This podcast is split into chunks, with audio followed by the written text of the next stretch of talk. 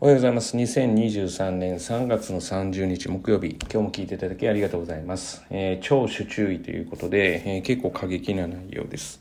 まあ、えー、っと、話の全般的に言うと、えー、全部ですね、まあ、全般的に言うとって言うと難しいですね。まあ、ちょっと厳しめの内容ですから、まあ、あの、聞かれる方は、えー、ちょっと注意してくださいということで、まあ、題名通り勉強したくてもできない人がたくさんいると。まあ、本当にそうで、まあ当然そのニュースの記事が全てそのままっていうわけではなかったとしても、まあ昨日たまたまですね、夜に見た、えー、卒業式を出たいと、まあ小児がんになってっていうような子供の話とかを見たりとか、まあ、世界中では、えー、勉強して、えー、自分に力をつけて、で、えー、例えば家族を、えー、幸せにしたいとか家族を、えー、不自由ない生活にしたいとかっていうふうに思って勉強する人とか、まあ、勉強は、まあ、したいんだけれどもできない人っていうのがたくさんいるわけですよね。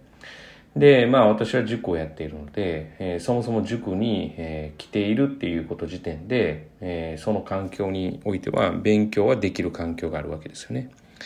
えー、なのにもかかわらずですね、えー、甘えて、あれやこれやどれやこれやって言いながら、要は、えー、勉強しないっていう、えー、子供たちを見ていると、まあ、歯がゆくなるというか、腹立たしく、まあ、正直思うわけですよね。だからもうその世の中のそういう勉強したいって言って思ってるけどできない人と変わってあげてくれよっていうふうに、まあ実は心底から思って、まあ逆にもっと言ってみたら、それをさせられてない自分が、えー、もどかしいっていうのも当然あるんですけれども、まあ、そこのもどかしさはちょっと今日は置いといて。だからそれは当然あって、まあ、どうしていくべきかっていうのは当然考えないといけないけれども、まあ、そんな要は塾にも塾にも来させてもらえる環境においてまあああだこうだ勉強したくないああだこうだゲームするどうこうどうだこうだって何言ってんだっていう話ですよね。で、それで勉強しろって言われたら、要は何かあったら今しようと思ってたのにとか。まあ確かにそうなのかもしれないですけど、本当に嫌だったらそれをちゃんと理由説明して、ね、親御さんを説得したらいいわけであって、まあ例えば塾にも行きたくないし、自分は勉強しない。ただし、まあこういうことをしながら、要は自分は、えー、将来こういうふうにしようと思ってるんだと。まあもしそれが不確かなことであったとしても、まあそこはですね、どううまくこう話をしてというか自分の熱を伝えれるかっていうことが大事じゃないかなと思うわけですよね。結局どんな仕事をしてて最初反対されてても、まあ、うかうまくいき始めたら認めたりとか、まあ、熱意に負けてやっぱりそれは本人の人生だからってそっちの方が大きいわけですよね。で、その説得もしない、え、勉強はしたくない、え、塾来てる、え、で、勉強しないのを言われて、チクチク言われて腹立つって思う、え要は、えまあ、不満に思うっていうような、えその環境、えー、なんなんっていうことですね。もう関西弁で聞いて、な、なんなん？何したいんっていう。いや、ちょっとやる気がなくなってとか、うん、じゃあやめたらとかなんですよ。まあ、はなんですよね。お金まで払っていただいてて、親御さんに。で、来させてもらってて、勉強しろって言われたら。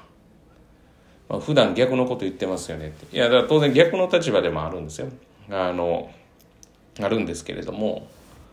まあ、もう度が過ぎると、それ何なん子供っていうふうになるわけですね。まあ、ああだこうだって言って、まあ、出してはいけない言葉というか、禁じ手を出してとかいうことがあったりするわけですよね。何がしたいんっていうことですよね。本当に嫌なんだったら別に塾来なくていいわけで、で、勉強しなくてもいいように自分はどうしていくのかを考えてその考えるのもめんどくさい。で、かといって何かって言われたら文句言って、本当何、何がしたいんっていうことですよね。本当に世の中には勉強したくてもできない環境の人がいるんで、まあ、ぜひ変わってほしいなって思いますよね。そういう要は甘い考えの人。ってなぐらいに自分が今置かれてる立場で、本当は幸せなんだけれども、その幸せに気づきにくかったりとか、まあ今の環境が、えー、いいものだっていうふうに思えなかったりとかっていうのは、まあよくあることではあるんですけれども。だからまあ昨日も話した内容に通じるんですけど、もうやるっきゃないんですよ。その、やるやらないで、うん、やるっきゃないって分かってるはずなのに、まあ、やらない。うん、で、しかもそれが、まあ何回か猶予があって、要は何かってやらないっていうことがあれば、もうさもういよいよダメですよね。どうどうしたいんっていうことだと思うんですよね。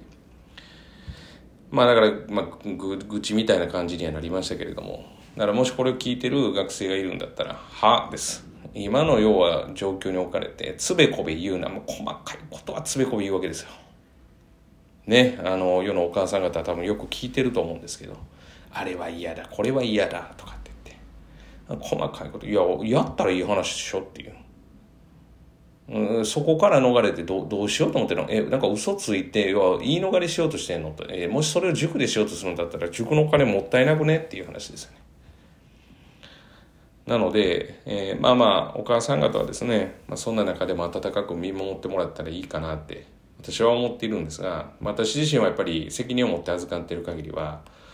まあそういう要は不遜な態度とか、何でしょうかね、せっかくこういう環境を与えてもらってるのに、それを嫌だというふうに自分でも説明できない、もしくは何かとその環境を与えられているのに、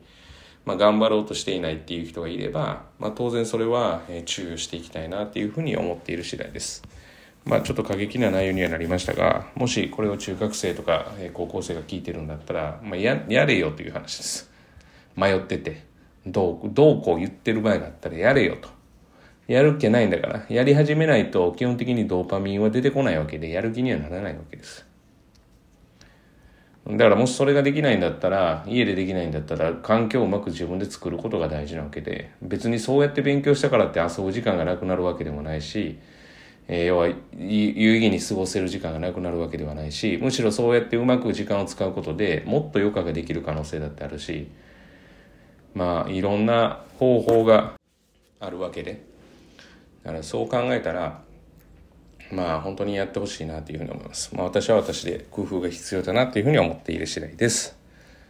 えー、お聞き苦しいというか聞き苦しいところ申し訳なかったですが、聞いていただきましてありがとうございます。えー、っと、もしよろしかったら、まあ、この話でもしよろしかったらおかしいですね。えー、今日は以上とさせてもらいます。えー、今日一日が皆様にとっていい一日となることを願いまして、私はいい未来を皆さんの未来を描きながらやりたいと思います。また聞いてください。